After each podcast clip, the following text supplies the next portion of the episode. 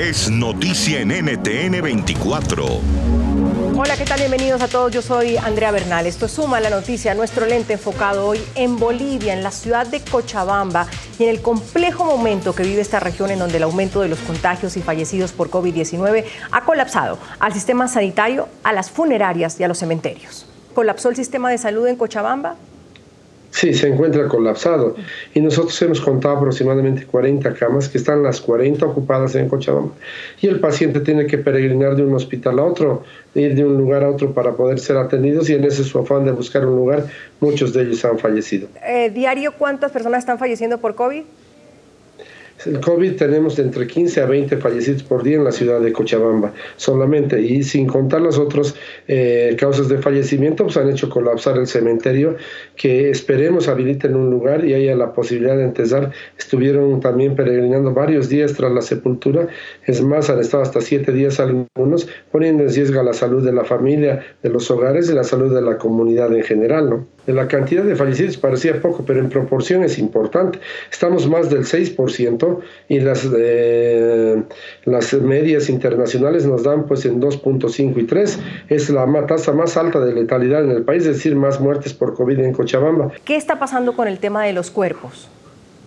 Bueno, el horno de cremación, que es el único que tenemos para nuestro departamento, nuestro estado en sí es, es insuficiente, habría que tener un par más por lo menos y quizás los otros municipios, no solo la capital, tengan esa capacidad. Lastimosamente nadie preveyó esto y todos se han abocado a otro tipo de intereses que no era la salud. Por otra parte, algo importante que usted destaca y que ha sucedido ahora con la ministra, los equipos de protección personal al personal de salud han sido escasos, se ha tenido que deshogar, nosotros hemos tenido que llegar incluso a la situación más grave de, eh, de, de envolvernos con bolsas plásticas para tratar de protegernos porque no hubo en su momento el apoyo y por lo tanto mucho del personal de salud ha sido afectado y como le dije, el hospital más importante de nuestro departamento ha cerrado sus puertas porque más del 50% de su personal ha sido contagiado, entonces no había quien atienda. Gobernadora, sigo con usted. Eh, es verdad que, que uno como funcionario local necesita ese apoyo del gobierno central, pero hay responsabilidades que también hay que tomar. ¿Cuáles han sido sus, cuál es su responsabilidad en lo que está pasando en estos momentos en Cochabamba. Y más de 40 millones hemos eh, dispuesto recursos económicos para atender la, emergencia sanitaria de acuerdo a nuestras competencias que está en nuestras normas vigentes.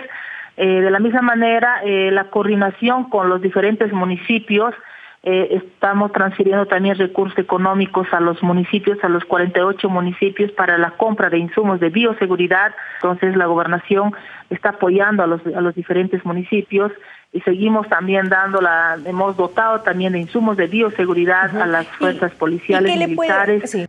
Puede, escuchar más conversaciones como esta en Zoom a la noticia de lunes a viernes a las 3 de la tarde, hora de Bogotá, Lima y Quito, 4 de la tarde, hora de Caracas y de la costa este de los Estados Unidos, por NTN 24. NTN 24, el canal internacional de noticias con información de interés para los hispanos en el mundo.